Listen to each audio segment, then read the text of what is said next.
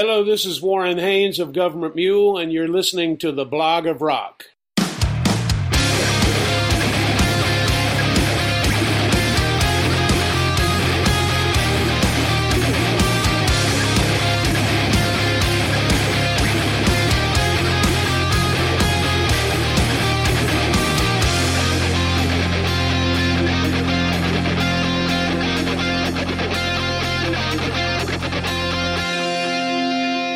Hallo, willkommen bei The Block of Rock, deinem Hardrock und Heavy Metal Podcast Musikmagazin.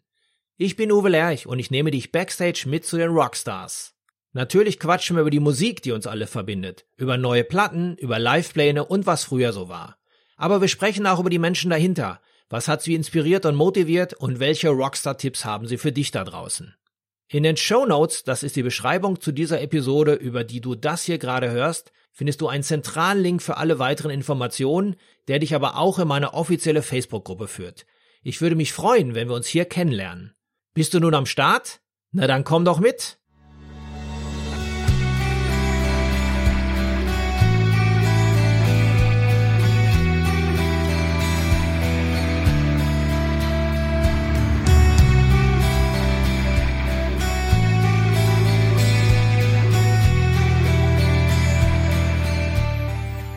Heute geht es tief an die Wurzeln des amerikanischen Blues, denn Gitarrenlegende und Grammy Award Winner Warren Haynes hat mit seiner Combo Government Mule ein thematisches Album eingespielt, welches uns tief in die Sümpfe des Mississippi Deltas führt. Aber nicht nur das, es wurde auch parallel noch ein zweites Rockalbum produziert, welches dann im nächsten Jahr kommt. Wir kümmern uns aber heute erstmal um den Heavy Load Blues und tauchen ein in die Welt der Jam Bands. Und dabei konnte ich es natürlich nicht lassen, auch das Thema Allman Brothers auf den Tisch zu packen. Euch viel Spaß bei diesem Gespräch.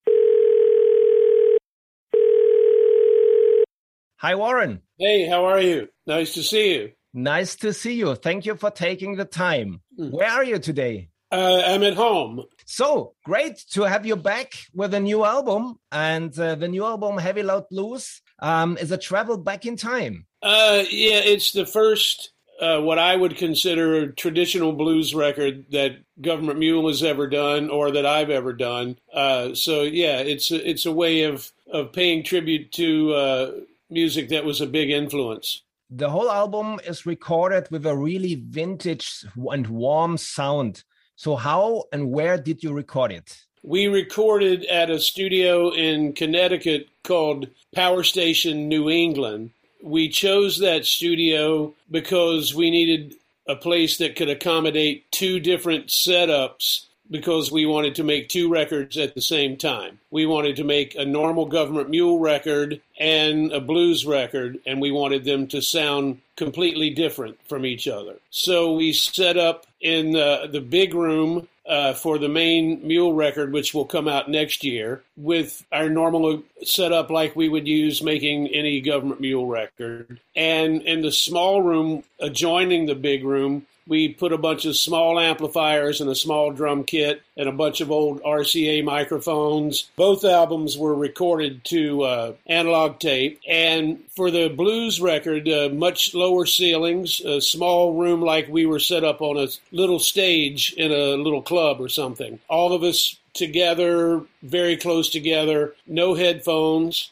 I was singing through a, a little vocal monitor, and of course, it's all captured live because there's no separation. Every instrument is bleeding into every microphone. Uh, and so for us, it was a way to capture the spirit of the old blues records that, that we love. And I, I think it, it sounds that way.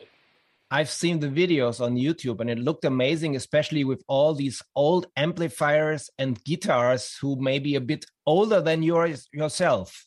Yes, in, in, most cases, I would say that's right. From where did you get the inspiration to pick those songs? There are some cover versions on the album next to your originals, but uh, did you went to, by the pandemic through your record collection and try to listen to old stuff once again and made made a big list? Well, I've been making a list for several years now and adding to it all the time. As an example, I only recently added the Tom Waits song "Make It Rain." I've added that song maybe a year ago or a year and a half ago or something. I've been thinking of making a blues record for maybe five or six years, but it's taken until now for it to happen. During the pandemic, I was writing so much music that it was important to me to record as much as possible. And some of those songs were blues songs, which I don't write very often. I don't I don't write many traditional blues songs, but maybe the pandemic brought that out or something. So it seemed like the right time. Coming to Make It Rain, which is a track actually, when I first got the, the copy of the album, I didn't pay attention in the beginning which tracks are from you and which tracks are cover versions. So I tried, I wanted to find it out. And when I heard Make It Rain, I initially thought it could be also a, a Doors song, but it's been composed by Tom Waits, by the great Tom, Tom Waits. Yeah, and you know when I'm I'm a big fan of Tom Waits, and I have been since I was a teenager. Um, when I heard that song maybe a year and a half ago, not for the first time, but when I was listening to it, I realized it's really just a blues song and it would make sense for us to interpret. I guess it, it has a similarity similarity to the Doors in, in some ways. I don't know if he would think that way or not. But the Doors had also songs about rain and thunderstorms, and I've yes. I've seen the video also on YouTube where you explain that during the recording of Make It Rain, there was some special magic in your room. Well, I had this old uh, Fender reverb unit from the 1960s that I wanted to use for the recordings and it was making this noise uh, due to some sort of radio interference or something. And it was quite comical in the way that when we were recording, I would say, "Make it rain," and all of a sudden, it,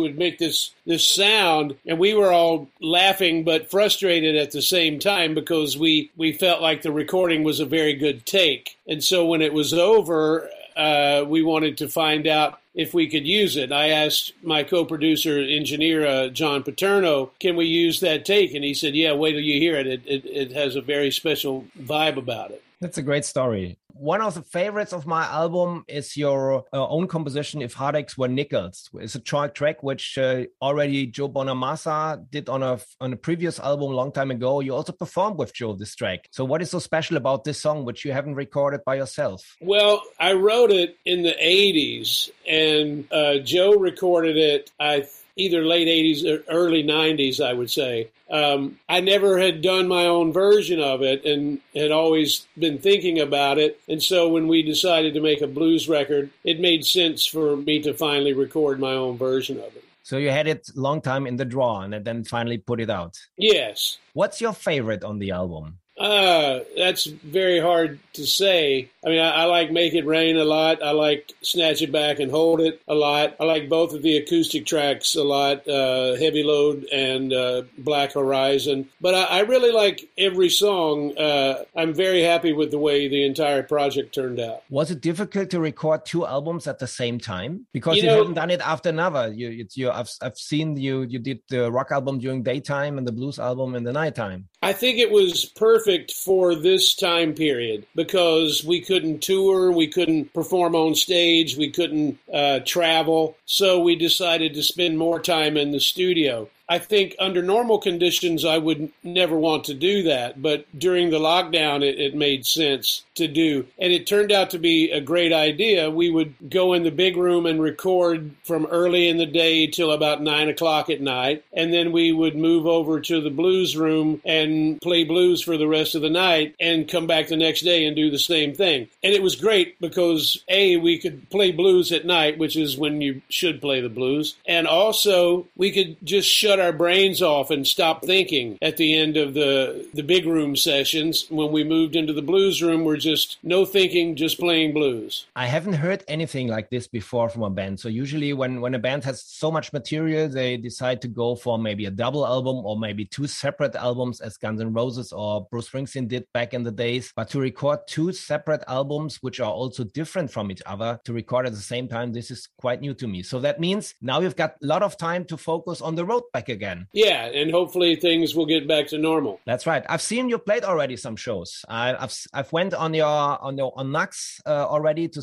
to see that you already played some so shows, and as, as always with different set lists each night. So you're at yes. least back to normal. Uh, gradually, yes. We did a five week tour and we did a, a three week tour, and. Uh, very diligent protocols uh, involving COVID. You know, testing every day. Uh, everybody's double vaccinated. Uh, the audience has to either be tested or vaccinated uh, to join the show. And we were having no guests backstage. But I think that's the way it has to be for now. And hopefully soon we can get back to normal. But it, it really feels good to be playing again. I can imagine, especially since you have been so much active on the road the past, I don't know, 30, 40 years. Must have been crazy for you to stay at home all the time. Yes, I was home more than I've been since I was 15 years old. Did you discover new sides on yourself, new hobbies? Reading, uh, writing, painting, cooking? Well, I spent a lot of time writing and a lot of time with my son. I have a 10 year old son, so it was great to spend every day with him, uh, which I normally have not had that so, sort of opportunity for such a long period of time. There were good sides to the, the lockdown as well, but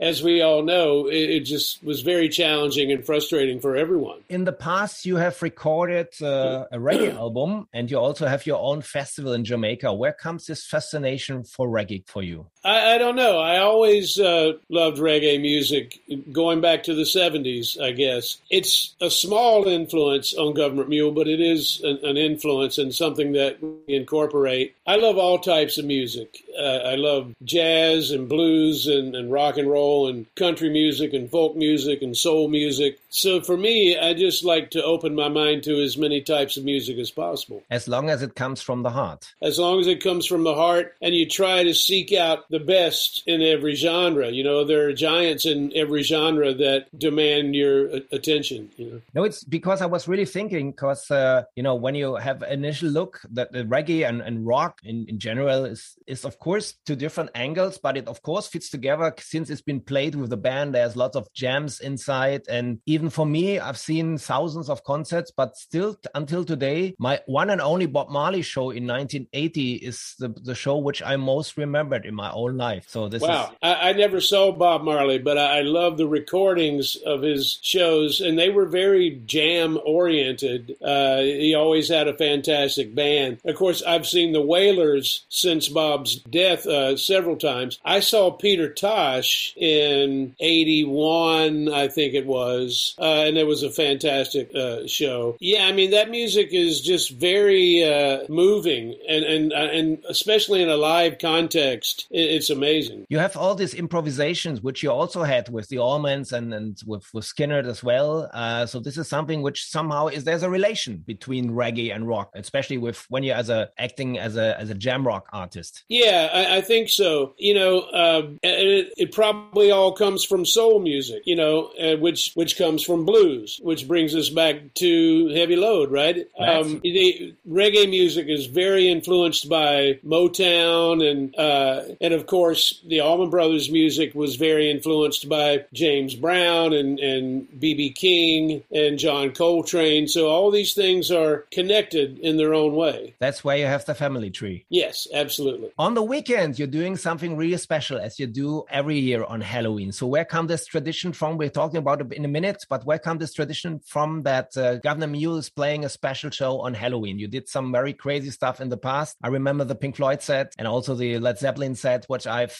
seen on the net. So where does this tradition come from? We uh, have been doing this probably over 10 years, maybe close to 15 years. There are other bands in our scene like Phish and Widespread Panic. There are many bands that do special shows for, for Halloween. Um, we had gotten the idea, I guess, over 10 years ago that it's like putting on a costume. We play somebody else's music on Halloween. And as you mentioned, we've done Led Zeppelin, Pink Floyd, we've done uh, Jimi Hendrix, we've done The Who, we've done The Doors uh, so many different, uh, the Rolling Stones. And we also do something similar uh, for New Year's, New Year's Eve, but similar but different. This year for Halloween, we're doing two shows in Atlanta, uh, the 29th and 30th of October. The 29th, we're going to play Heavy Load Blues in its entirety for the first time. And on the 30th, we're going to play our tribute to the Allman Brothers live at Fillmore East. Uh, in both cases, we'll do two sets sets. So on the 29th, we'll do a heavy load blues set, and then we'll do a normal government mule set. And on the 30th, we'll do a normal government mule set, and then we'll do our interpretation of Live at Fillmore East, which is celebrating its 50th anniversary. I got my ticket today at nugs.net because I didn't want to miss this. Ah, awesome. So when you when you play uh, the Fillmore East at the second part of the show, how do you get to along with the long tracks? Uh, we just take the same approach, you know, do a lot of jamming. We will rehearse the intricacies of the songs, but we won't rehearse the jamming. We would just let that flow, let it be whatever happens. What makes this album, I mean the Allman Brothers album, so special for you? Well, it was one of my favorite albums growing up. Uh, that record came out in 1971, which was the year I first started playing guitar. And so the next two or three years were very formative years for me as a guitar player. And I listened to that record hundreds and hundreds of times. Every, every person I knew was listening to that record, every musician. Um, and when I hear it today, it still sounds as fabulous as it, as it did back then. I just listened it on the afternoon. Uh, so Duane, Duane was a big influence for you as well at that time? Absolutely. Duane and Dickey Betts both were very big influences. And of course, Gregg singing and just the overall sound of the band was such a unique experience. You know, uh, I, I, was a big fan. Do you miss sometimes uh, Derek on stage? Yes, we uh, we played together recently. I joined Tedeschi Trucks uh, at the Beacon Theater about two weeks ago. And it was the first time we'd played together in, in quite a while. And anytime we get the chance, it's always fun. We we really enjoy playing together and are very close friends. They're also doing great with these thematic shows. They did this uh, yeah. Layla show, and so this was also great. Yeah. Yeah, you know, I think uh, that's unique to today's live music experience, and it's it's unique to the jam band world, I guess. Uh, but I'm starting to see even outside of the jam band world, I'm, a lot of rock bands are, are doing cover songs these days, uh, which is interesting to see because that wasn't always the case. You know, uh, I think the jam band scene in America is embracing now bluegrass music and reggae music and jazz music. It's all part of the, the jam band world where maybe 10 years ago that wasn't wasn't true. May I ask you about Devon Allman? I've known Devon since he was a child. You know, uh, he used to ride on our bus when we were touring with the Allman Brothers, and the Allman Betts band uh, seems to be doing very well. I, have seen them a few times, played with them a few times. Uh, it's great that that they're carrying on that tradition. You've just performed with our dear friend Beth Hart. I've seen a video yes. on YouTube.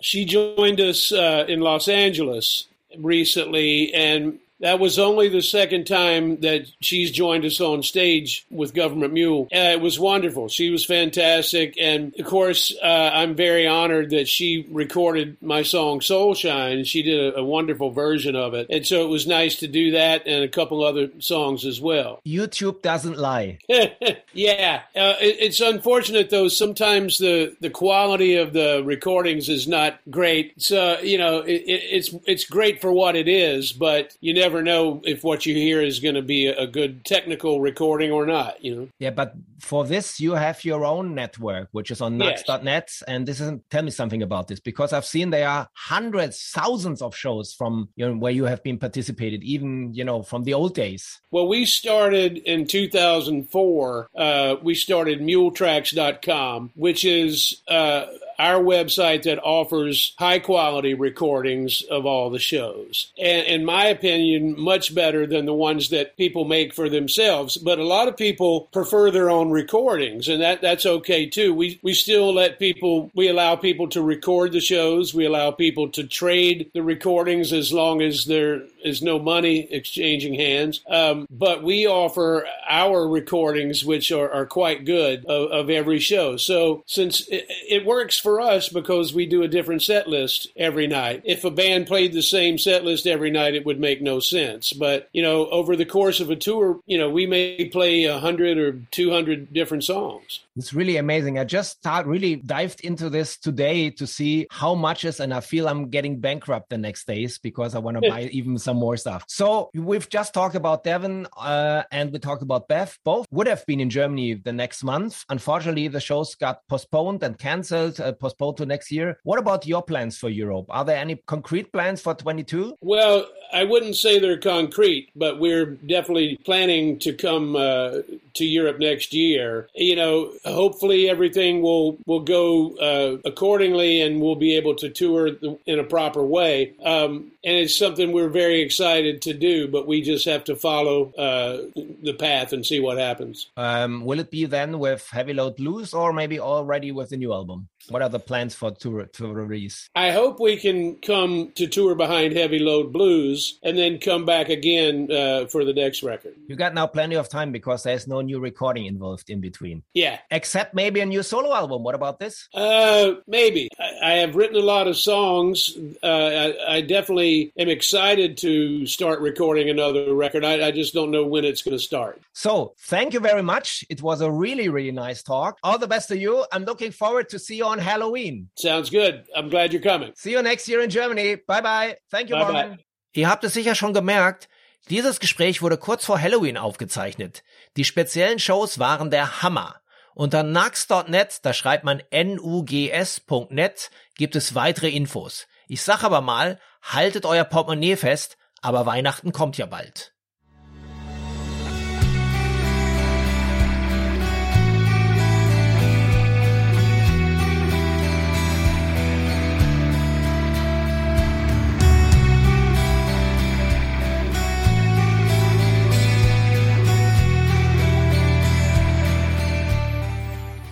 Wenn dir diese Episode gefallen hat, folge mir doch gerne beim Podcast-Dealer deines Vertrauens, damit du auch die nächste Folge nicht verpasst.